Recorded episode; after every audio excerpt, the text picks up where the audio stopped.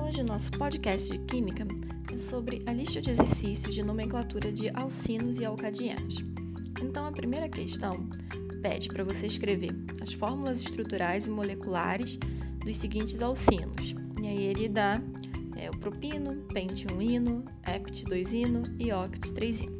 Então, você vai ter que escrever a fórmula estrutural.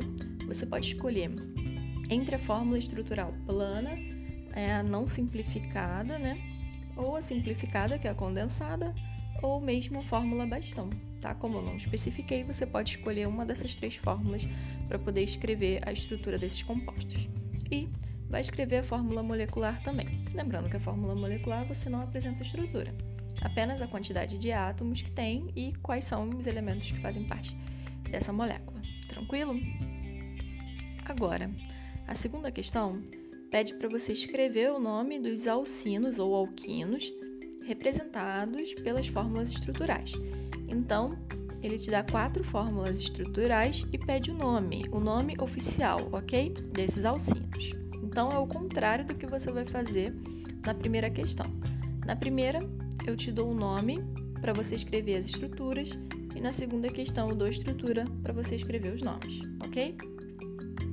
Na terceira questão, pede para você determinar o número de átomos de hidrogênio existentes por molécula nos alcinos que apresentam 5 átomos de carbono. Então, a gente já fez esse tipo de exercício, correto? Você vai escrever é, a estrutura né, do composto para poder achar a quantidade de hidrogênios que ele possui aqui em 5 átomos de carbono, ou você vai fazer a fórmula geral dos alcinos e aí ele já vai te dar a fórmula molecular direto. E aí você vai achar esse número de hidrogênios também, tá? Então tem essas duas formas.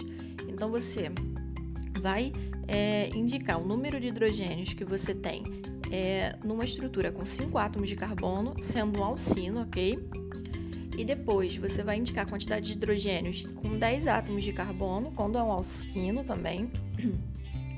e depois com 20 átomos de carbono, tá? Então, é, a número 3 você pode fazer de duas formas. Ou você faz a fórmula estrutural e conta a quantidade de hidrogênios em cada uma dessas estruturas, ou você faz a fórmula geral dos alcinos, que ele já indica a fórmula molecular e já te dá um número de hidrogênios direto, ok? Na número 4, ele pede para escrever as fórmulas estruturais e moleculares dos alcadienos então são quatro alcadienos e você vai fazer a mesma coisa que você fez na primeira questão. Vai escrever as fórmulas estruturais, você pode escolher entre a simplificada, não simplificada ou a bastão, e depois você vai escrever as fórmulas moleculares. E na número 5, ele já é o contrário, né? Ele te dá a estrutura e pede os nomes, nomes oficiais, ok? E na número 6, você vai determinar o número de átomos de hidrogênio existentes por moléculas nos dienos. Dieno é a mesma coisa que alcadieno, ok? Então, ele pede que você indique a quantidade de hidrogênios num alcadieno que possui 5 átomos de carbono, depois num alcadieno que possui 10 átomos de carbono e depois a quantidade de hidrogênios em um alcadieno que possui 20 átomos de carbono. Como eu disse, nos alcinos você pode fazer de duas formas. Ou você escreve as estruturas e conta a quantidade de hidrogênios, ou você usa a fórmula dos alcadienos e já acha direto a quantidade de hidrogênios. Ok, pessoal? Tenha uma excelente semana e bons estudos!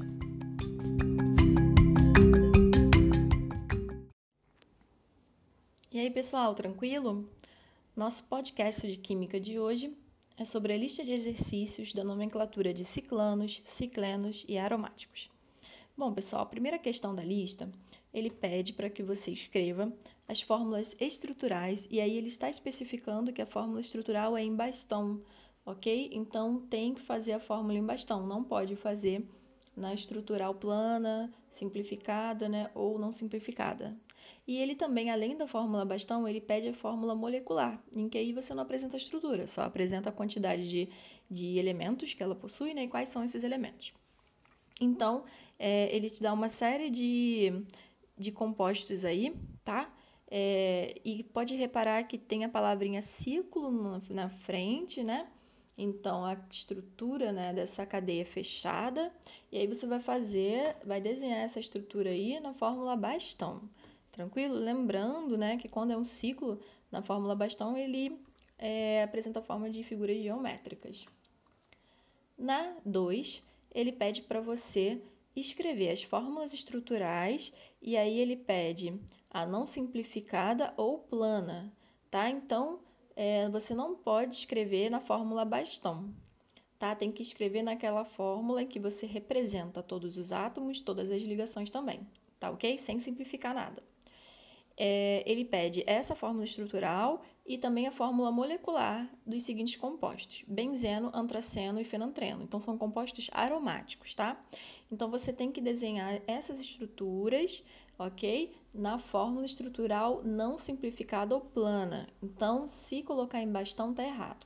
Então, vamos lá. Na primeira questão, você vai escrever as fórmulas estruturais e moleculares, mas aí na fórmula bastão, né? A fórmula estrutural dos ciclanos e ciclenos que se encontram aqui. E na número 2, você vai escrever as fórmulas estruturais e moleculares, mas aí a fórmula estrutural é na, é na forma plana ou não simplificada dos aromáticos, benzeno, antraceno e fenantreno. Beleza, pessoal? Então, boa semana e bons estudos!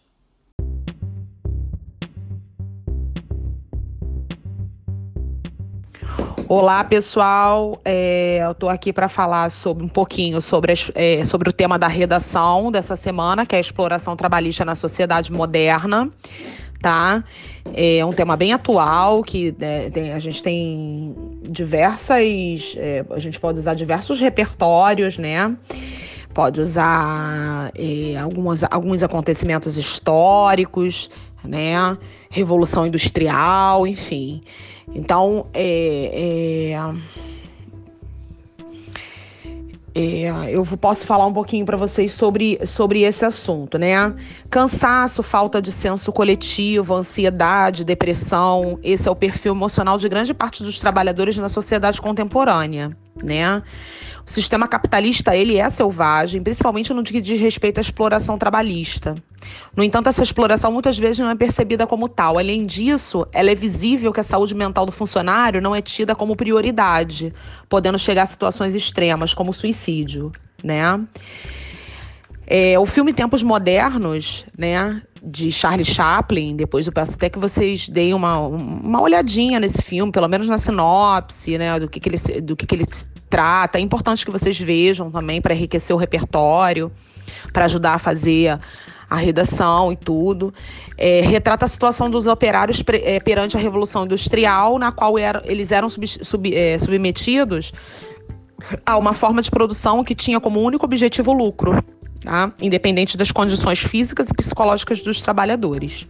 É inegável que essa obra seja considerada temporal, né? Pois mesmo que atualmente os direitos trabalhistas sejam mais eficazes, com jornada de trabalho definida, férias remuneradas, entre outros, outras situações, né, o fantasma da exploração ainda está presente nas relações empregatícias. Esse aparece disfarçado em horas extras não pagas, na reação familiar entre empregada doméstica e patrão, na conexão incessante com o trabalho, no quebra-galho, né, para o chefe, etc. Ademais, é evidente que existe uma hierarquia na qual o maior prejudicado é o elo mais fraco, que nesse caso é o trabalhador, né? É, um outro ponto bem relevante para ser destacado é o descaso com a saúde psicológica do empregado. Né? Não importa se o indivíduo está com algum problema pessoal, familiar, financeiro, não é importante isso. O importante é que ele produza. Nesse sentido, cada vez mais aumentam os casos de depressão, é, quando não tratados, tra tratados levam ao suicídio, a desistir da própria vida e tudo, né? Além disso, devemos é, também dizer que o discurso do empregador que aconselha o trabalhador a utilizar o máximo de seu tempo para produzir, apoiando-se numa ideia meritocrática de quem quer consegue, né? A gente também tem muito isso. Sendo assim, as relações familiares são abaladas. Surgem os problemas de saúde, por muitas vezes não há tempo de comer e dormir, e os indivíduos perdem a empatia né? Já como defendia Maquiavel, os fins justificam os meios, né? E muitas vezes os meios para o sucesso fogem ao senso de coletividade, tá? E é isso, aí vocês vão ver com é, é cabe a quem, né, a resolver, a, a, a recorrer é, nesse cenário, diante desse cenário né? Então, assim, esse é, esse é, um, é, um, é um assunto que eu peguei uma redação, é, é, selecionei uma redação é, é como base, né? levando em consideração todos os tempos, todos os textos motivadores, né, que vocês têm aí disponíveis. Então vocês podem é, recorrer à Revolução Industrial, né? Você pode pode falar sobre tempos modernos, fazendo essa essa como é que se diz, essa alusão, né, a tempos modernos, fazendo essa alusão com a Revolução Industrial e utilizando a história. É um, é um assunto que você pode usar a história, tá? Então é isso, pessoal. Espero ter ajudado, tá? Até a próxima. Um beijo a todos.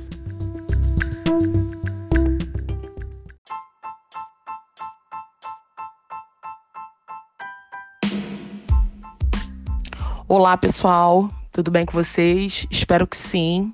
Tá, eu tô aqui para ajudar a vocês a, responder, a resolverem os exercícios sobre concordância nominal, que foi o assunto que nós falamos na, no vídeo da semana passada, né? E antes da gente começar a falar das questões, eu vou pedir para que vocês é, tenham atenção ao áudio, porque eu vou fazer algumas correções no sentido de destacar algumas palavras que não ficaram em destaque Tá? Eu, eu acabou que eu digitei essas questões todas, eu mesma digitei, e na hora de configurar eu, passou. Eu acabei não configurando em em, fazer um, os destaques das palavras. Então, provavelmente, quem já fez sentiu dificuldade, porque uma, uma palavra ou outra não está em destaque. Principalmente número 2 a número dois e a número 3, que precisariam estar em destaque para você poder trocar pela palavra que está em parênteses. Então, vou fazer essas correções agora e muito provavelmente vocês vão ter mais facilidade para fazer depois do áudio, tá? É, a número 1 um vai falar sobre, é, sobre o texto, né? É sobre, tem um textinho a número 1 um é a, a número 1 um e número 2, na verdade. Então, a número 1, um, letra A, você vai dizer qual é a classe gramatical, né? Qual é a classe de palavras que pertencem do sertão, que é uma expressão, né? E amancebados. Então, do sertão, bota em negrito, e amancebados também. Você vai dizer qual é a classe gramatical: substantiva, adjetiva, de verbo, numeral, enfim, classe gramatical. É, a letra B vai depender da tua resposta da letra A, tá? O que você disse na letra A, qual é a classe gramatical de amancebados, você vai trocar essa classe gramatical. Então, por exemplo, se você disse que amancebados é um substantivo, numa, numa, num exemplo que eu tô dando. Aí você, de repente, pode jogar essa palavra é, funcionando como um adjetivo. Como que você vai fazer isso? Você vai construir uma frase em que a palavra ela esteja funcionando como adjetivo. Então é importante que você descubra qual é a classe gramatical de amancebados dentro do texto tá? Na letra A, a classe gramatical original do texto, e depois na letra, B você vai pegar essa mesma palavra e vai trocar a classe gramatical. Você pode colocar em outra classe gramatical, você vai colocar em outra classe gramatical e vai formar uma frase, tá? A número 2, você vai reescrever as frases substituindo as palavras em destaque. Pois é, as palavras não estão em destaque. Então, na letra A, a palavra em destaque é homem, e na letra B, as palavras em destaque são pele e olhos. Então, você vai trocar a palavra é, homem por mulher, homem, mulher, né? Você vai fazer duas, duas frases, fazendo a modificação e sempre fazendo a concordância, né?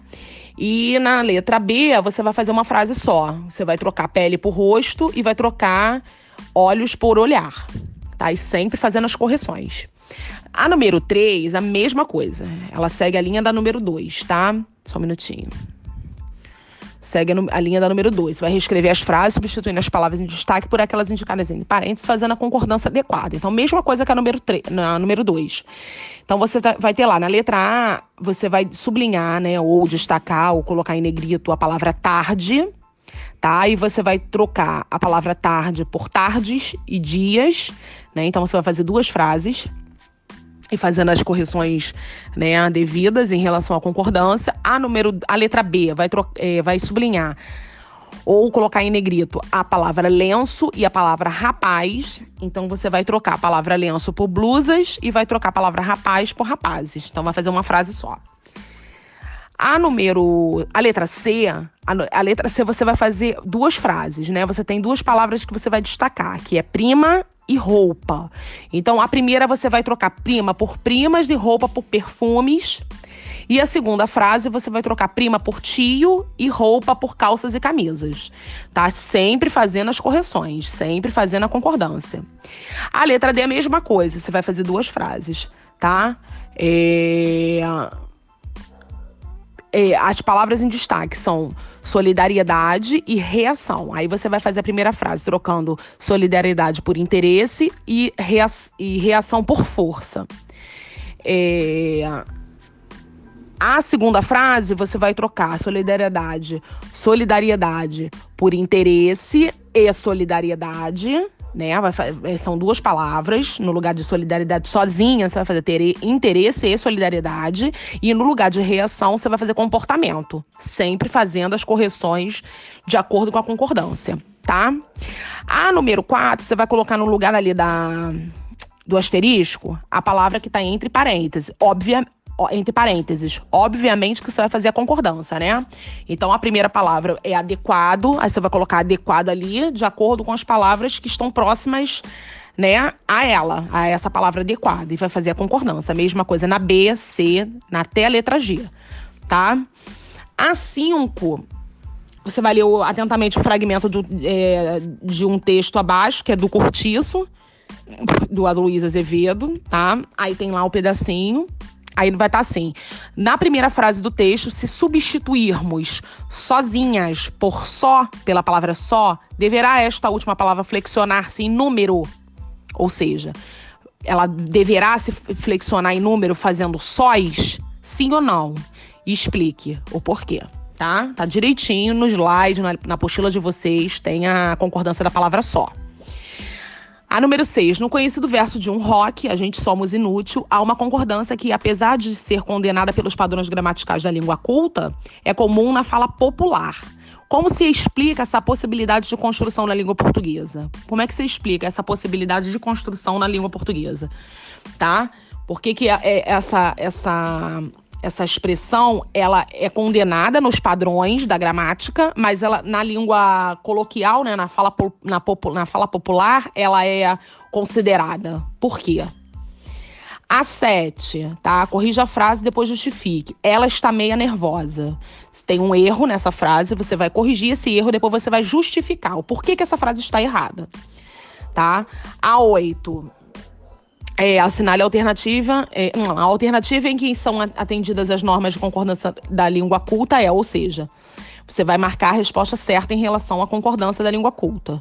Aí nós temos lá, precisamos ser benevolentes para com nós mesmos e, e assim sucessivamente. Então tem quatro frases que estão erradas e uma que está certa. Você vai marcar a frase certa. A 10 é uma questão da PUC.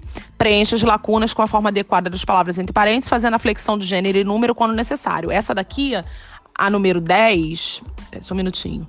A número 10 ela é parecida com a número 4, tá? É, ela é parecida com a número 4. Então você vai, vai ler a palavra que está entre parênteses e vai colocar de acordo com o que está pedindo dentro da, da frase tá? E vai fazer a flexão de gênero e número, se necessário, quando necessário. Desculpa porque eu pulei a 8, tá? A 8 vai assinalar a alternativa em que a concordância nominal não é adequada, ou seja, você tem cinco opções, quatro opções estão corretas em relação à concordância nominal, uma está errada, você vai marcar errada.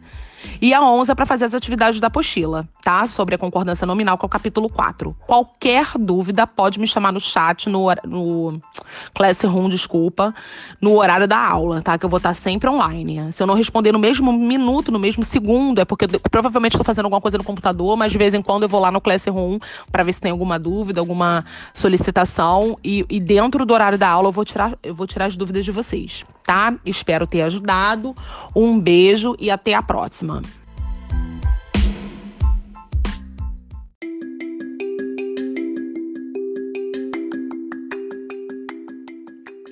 Fala galera, tudo bem? Aqui é o professor Rodrigo Melo.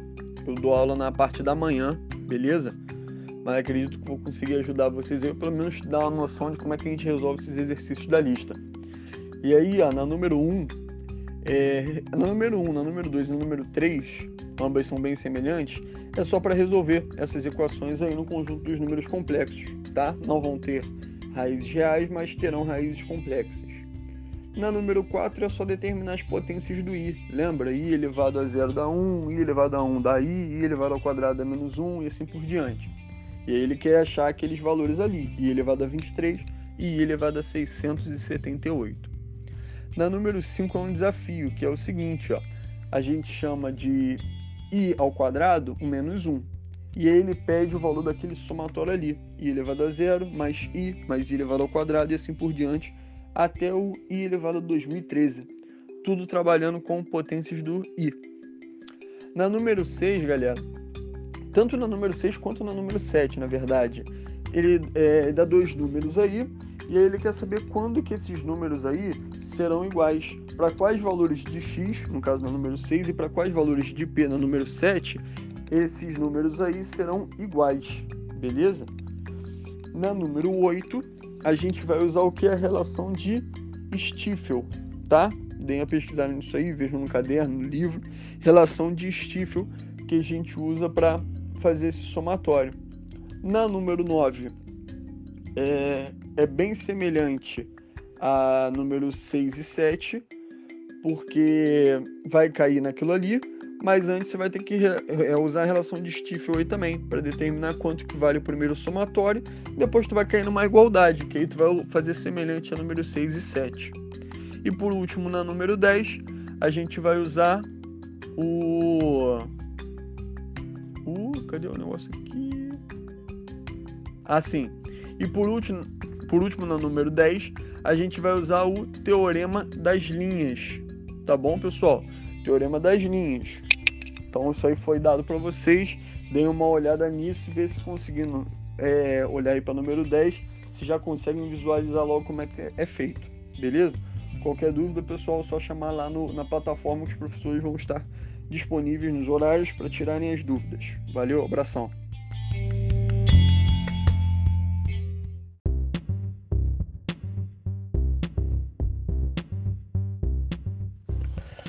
Bom dia, meu povo, boa tarde ou boa noite. Eu não sei a hora que você vai ouvir isso aqui, mas enfim, né? Aqui é Laje falando. É... E a nossa função de hoje é fazer um áudio aqui explicando o que eu quero que vocês façam aí nos exercícios que eu disponibilizei para vocês aí sobre a nossa videoaula falando sobre Lima Barreto e Monteiro Lobato. Já quero logo avisar aqui de início que se você ouvir um funga-funga, um espirro, alguma coisa desse tipo, não é Covid-19, tá? É só uma crise alérgica que eu tô aqui enfrentando nesse momento. Mas vamos que vamos.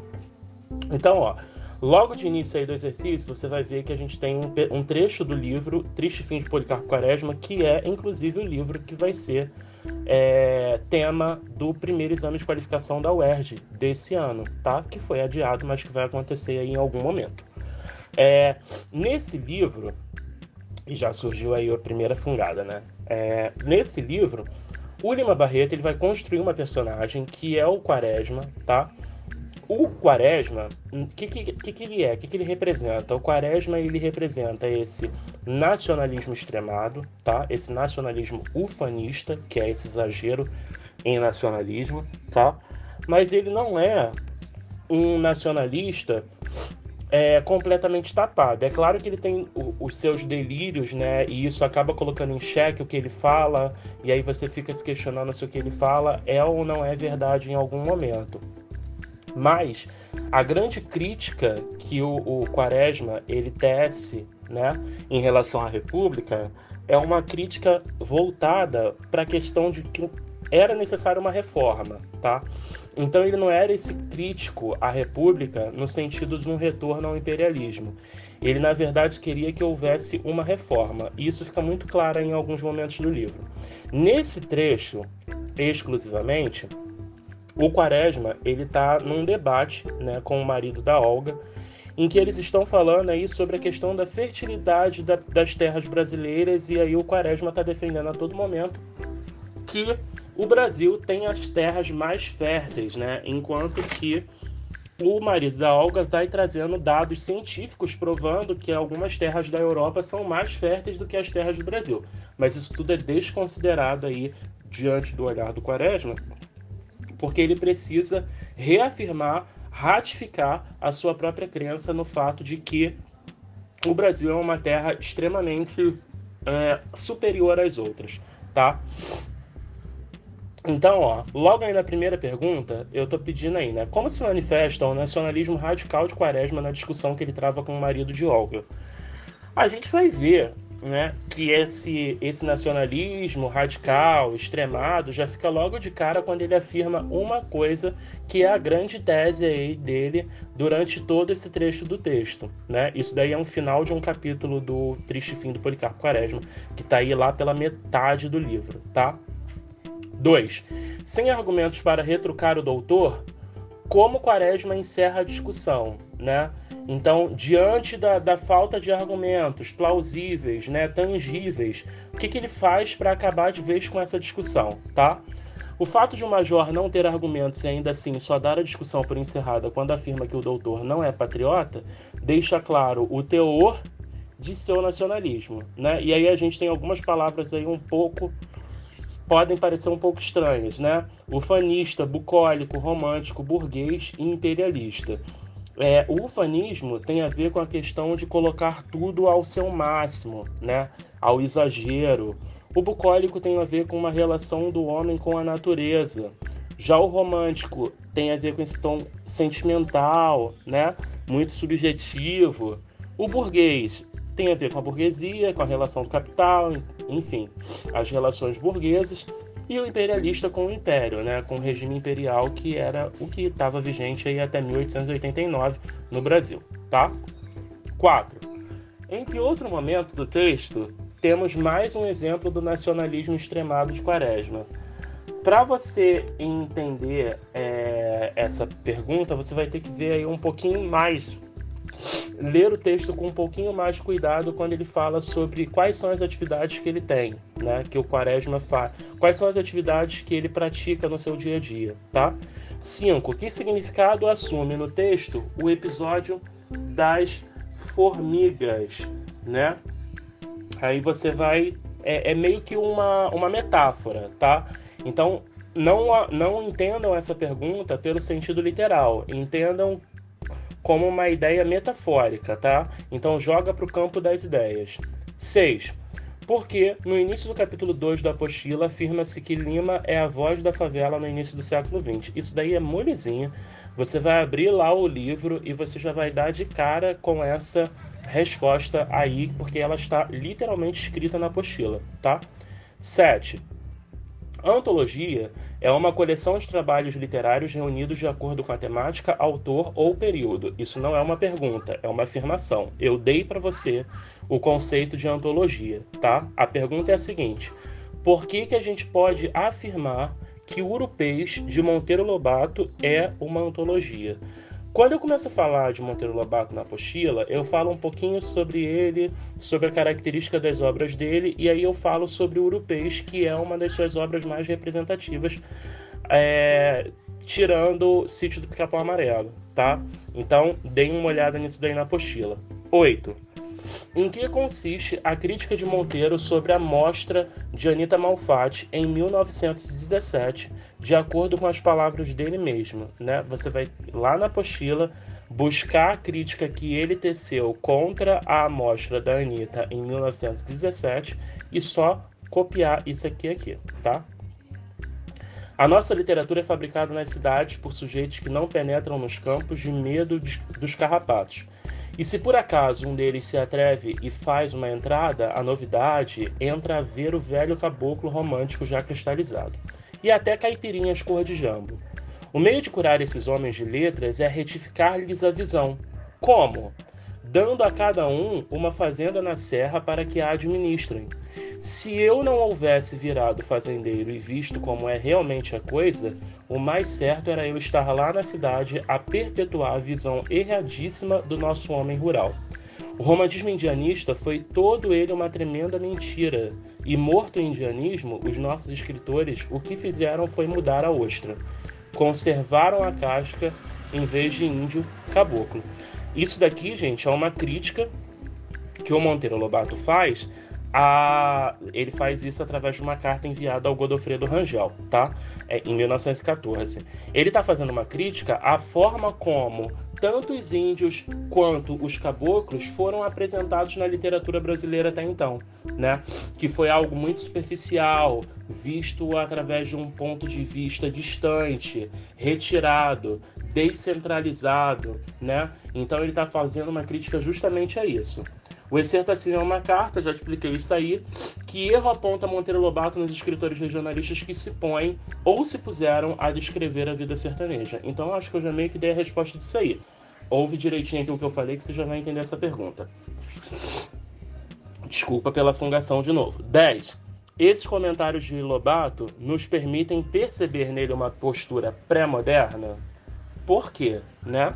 A gente sabe que o pré-modernismo ele lida muito com essa questão da quebra do academicismo, né? o rompimento com a academia. Então, a gente consegue perceber esse rompimento com a academia, esse rompimento com os moldes apresentados até então, nesse comentário, na carta do Monteiro Lobato para o Godofredo? Se sim, por quê? E se não, por quê? Galera, por hoje é isso, tá? Eu espero que esse, esse podcast, esse áudio ajude bastante vocês. É, a gente está trabalhando incessantemente para que vocês não fiquem sem fazer nada e também não sejam prejudicados. Notem que eu utilizei justamente um texto aí do Lima Barreto para poder falar um pouquinho sobre o triste fim do Policarpo Quaresma, porque é o livro que vai ser cobrado no primeiro EQ da UERJ, tá? Não deixem de ler esse livro, tá? É de suma importância que vocês leiam. É um livro um pouquinho cansativo, porque ele é muito descritivo, principalmente no começo, mas ainda assim é um, é um livro que vale a pena da gente ler, ok? Fiquem em casa, evitem ao máximo ir para rua, lavem sempre as mãos. Um beijo. Vai ler um livro.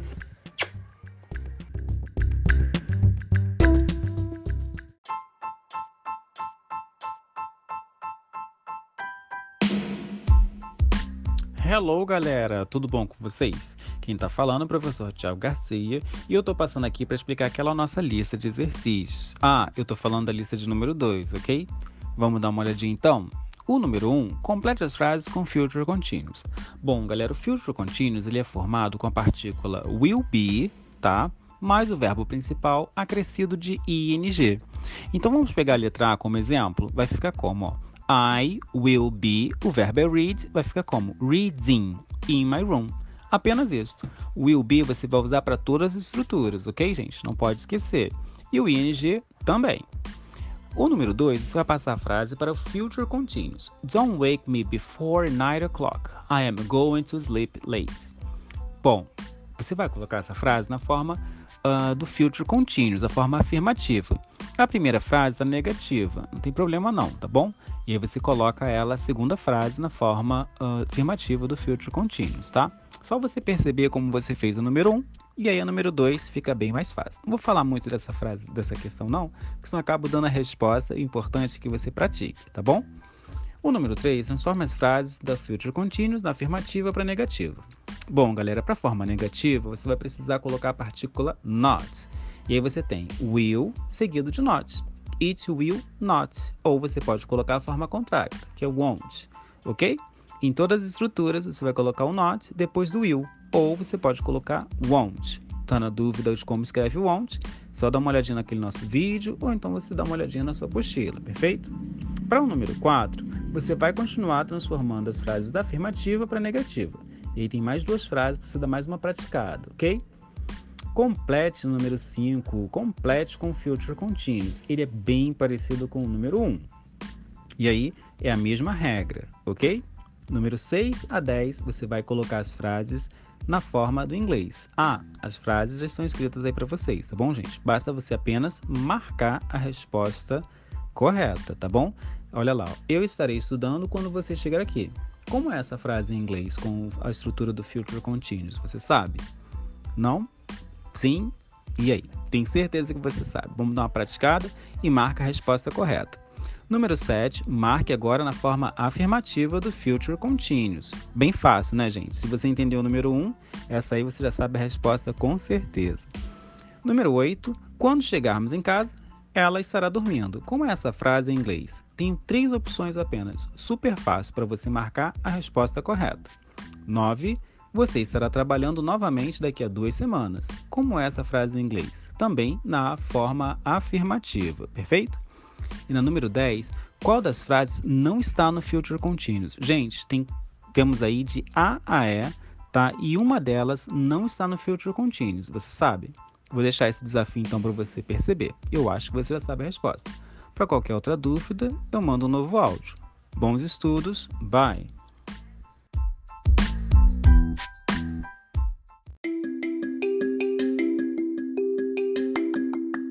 Oi, galera do terceiro ano, tudo bem? Aqui é a professora Isabel, professora de espanhol, e eu vou estar aqui explicando para vocês os exercícios que eu passei de acordo com o vídeo que já foi mandado. Então, número 1. Um, número 1, um, escreve as vozes de los animais abaixo. Eu te dou os animais e vocês vão escrever as vozes, os sonidos que eles indicam. E tem na apostila. 2. É, escreve os animais em espanhol. Eu escrevo em português e você vai escrever em espanhol. Número 3. Marca a frase que tem tilde diacrítica com sentido de verbo. Qual é a frase aí que o que eu marquei significa um verbo? tá? É a letra.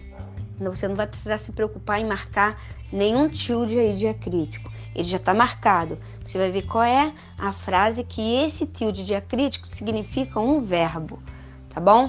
Lembrando que tilde diacrítica é são aquelas palavras que eu, que eu coloco um acento para modificar o sentido. Por exemplo, o ele com acento é ele, o ele sem acento é artigo, entendeu? Número 4, você vai completar com essas palavras aí. Ela tem acento ou não? Qual é a, a que completa? O tu com acento significa o quê? Ah, é, significa, vou dizer, um pronome. Ah, eu vou lá onde tem a frase que precisa de um pronome e coloco, ok? Número 5. Identifique a frase verdadeira ou falsa. Eh, você vai usar V para verdadeiro e F para falsa. La, la voz de la serpiente silba o C com acento é pronome? La voz de la vaca é grosna? Mais é um advérbio de quantidade? Aí você vai identificar e marcar somente.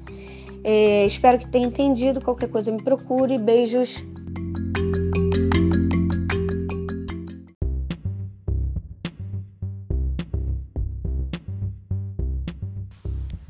Olá, terceiro tarde, tudo bom com vocês? Professor Felipe aqui para um podcast, tá? No qual a gente vai estar tirando as dúvidas sobre a lista de exercícios que foi enviada a vocês no Classroom, tudo bom? A primeira questão ela fala sobre as teses de abril, tá? Foi um o quê? A gente tem que falar que foi uma resposta ao manifesto de outubro, tá? As teses de abril foi a questão da luta de Lenin, tá? Quando ele volta do seu exílio e ele faz o quê? tá? Aí você começa a pensar, Lenin tem ideia socialista na, na união dos povos, tá? Do trabalhador, beleza? Bem, a questão 2 ela fala sobre a depressão, tá? A crise de 29. Foi o quê? A gente tem a, teve a videoaula aí e ela vai explicando tudinho sobre por que aconteceu a crise de 29, tudo bom? A questão 3, você tem o super-homem, que ele foi criado em 1938 tá? Por que, que ele foi criado ali naquele período tão conturbado da história norte-americana? A gente tem que lembrar, né, as cores ali, o azul, o vermelho, características da bandeira dos Estados Unidos, tudo bom? Bem, no período que a gente vive agora ali, né, que a gente está estudando, é chamado de entre guerras, que foi o que? A quebra da bolsa, né? E você tem a crise ali do a união, a, a a união né, das repúblicas socialistas soviéticas, a criação da, da URSS. Então você tem que olhar, analisar essa questão de uma forma bem interessante, porque é o período entre guerras, que vai da Primeira Guerra Mundial, né, o período que acabou a Primeira, e início da Segunda. Então você vai pegar características importantes ali na, nessa alternativa da 4. A questão 5, ela fala sobre ali o pão, a terra, né, da, da Primeira Guerra Mundial, da crise de 29, todos esses problemas que você tem ali com relação aos Estados Unidos. A questão 6, tá? Ela fala sobre aqui, mais uma vez, a crise de 29 e tudo que está acontecendo sobre os desempregados, sobre os problemas ali econômicos que os Estados Unidos tiveram, né? Com o taylorismo, Fordismo, a produção em grande escala beleza? A questão 7 aqui você tem a contraproposta, né? Já que os Estados Unidos estavam com o período da crise de 29, foi criado o quê? o New Deal. O que, que era o New Deal? Um novo acordo. E a gente explicou tudo isso na videoaula, tudo bom? A questão 8, ela vai te perguntar sobre o princípio da Revolução Russa, né? Por que, que a Rússia ela sai da Primeira Guerra Mundial? Tá? A gente falou sobre a questão da, da Revolução Russa e a criação de Lenin, a NEP. O que, que foi a NEP? Tá? Que é a nova política econômica. Mas o que, que foi? Por que, que ele criou a NEP? Tudo bom? Bem, sobre a crise de 29 também, quais foram os efeitos para o Brasil? Lembra? Eu falo muito bem na aula sobre a bolsa quebrou, o café esfriou. Acontece também, né, com o Brasil, que era ligado aos Estados Unidos na economia. Então, quais foram os efeitos nesse período para o Brasil? Beleza? Muito obrigado, terceiro ano tarde. Então, abraços virtuais aí em todos.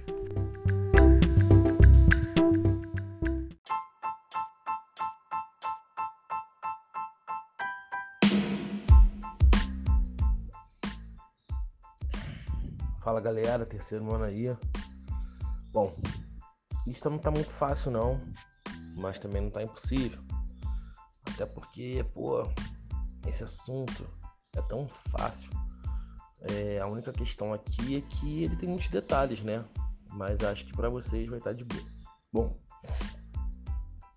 é, ele fala na primeira questão sobre o aditivo do chumbo e quais são as repercussões do uso desse elemento para a vida, sabendo vocês que o chumbo, o mercúrio são muito utilizados, né, em diversas ações humanas de caráter exploratório. E aí entra até num, num questionamento até que ponto vale se sacrificar por dinheiro. Mas enfim, sejam de dobramento. Bom, na segunda questão, fala sobre o painel de mudanças climáticas, tá? É... E qual a relação entre elas? O que, que as mudanças climáticas têm relação com o grau de poluição? Se você pensar em aquecimento global, eu acho que você já chega na resposta. A terceira questão, ela aborda é, alguns conceitos aqui sobre uh, as práticas industriais e o grau de poluição atingido no planeta Terra.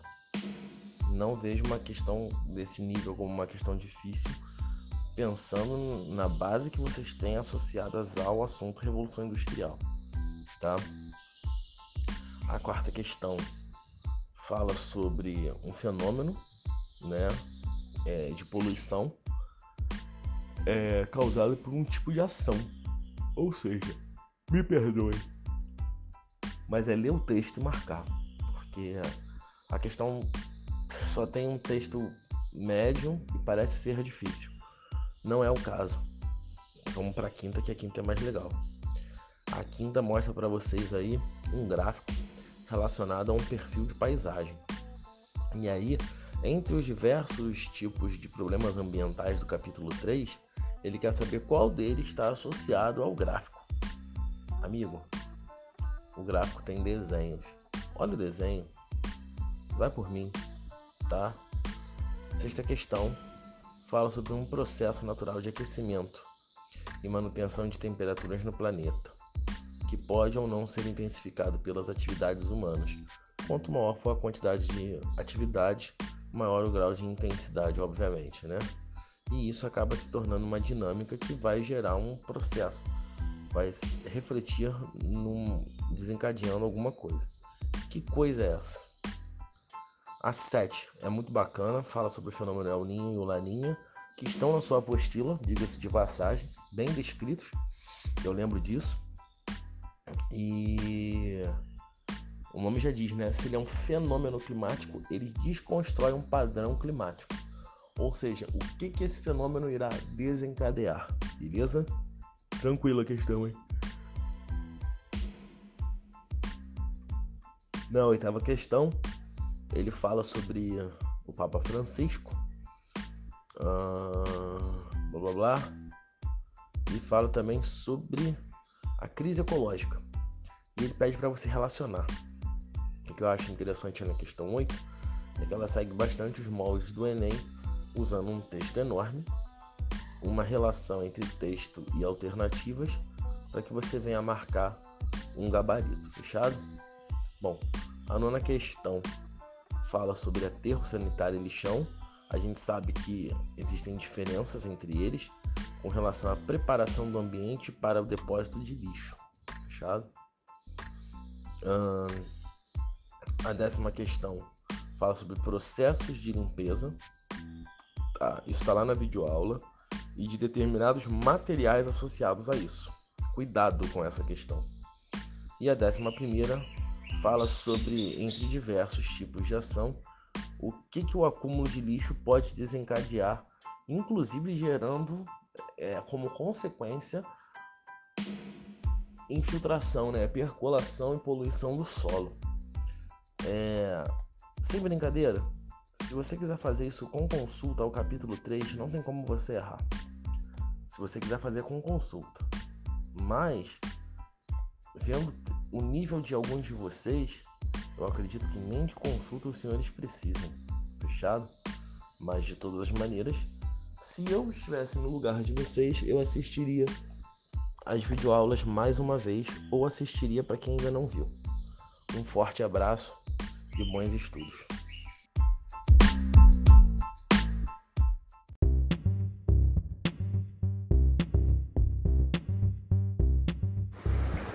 Olha só, ciclo do nitrogênio. Então, olha só, a primeira coisa que a gente tem que entender é que o nitrogênio é o componente que, que tem maior quantidade no ar atmosférico, tá? Cerca de 78% dele. Então, naquele mesmo princípio de que nada se perde, nada se cria, tudo se transforma, essa concentração né, de nitrogênio ela tem que ser devolvida, tá? Só que tudo que gente, o ar que a gente inala, um produto que a gente é, coma, ele é rico em nitrogênio, nossa composição é rica em nitrogênio. Então, como que esse nitrogênio é fixado na gente se a gente não tem essa capacidade? Então, vai, ocorrer, é, vão ocorrer na realidade uma série de reações químicas. Então, o que, que a gente precisa aí? Quem vai fazer essa fixação, essa transformação do nitrogênio, absorção, é, colocação nas plantas e, e devolução para o meio ambiente são é, com a ajuda de algumas bactérias. Então a gente tem bactérias fixadoras do nitrogênio, bactérias nitrificantes e bactérias desnitrificantes.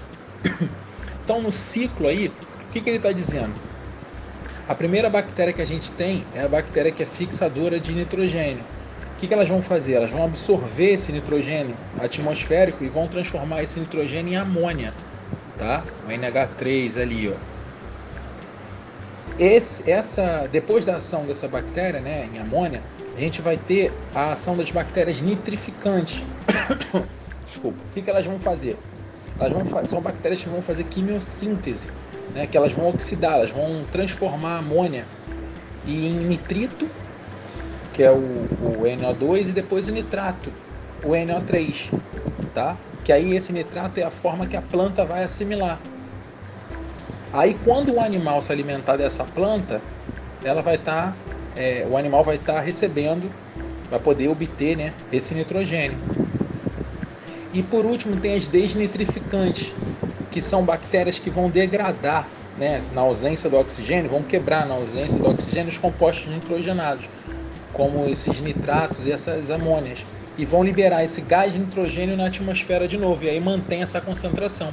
Ao passo que uma bactéria que é fixadora, ela tira o nitrogênio do ambiente, aí em tese a gente está diminuindo essa concentração, que era 78% na atmosfera. As desnitrificantes devolvem. Então a gente mantém sempre esse ciclo tá legal? Além do que, a gente tem um grupo de bactérias que são decompositoras, que elas transformam matéria orgânica em inorgânica, né? Então liberam ali o, o nitrogênio também, entendeu? Então o ciclo é esse, é de retirada de, de nitrogênio atmosférico e de recolocação. Como é que a gente absorve esse nitrogênio? Quando a gente ingere um animal, uma planta, e aí isso é fixado através dessa alimentação. Tá? Se não fossem essas bactérias desses grupos fixadores, nitrificantes e desnitrificantes, a gente não conseguia captar esse nitrogênio atmosférico, beleza?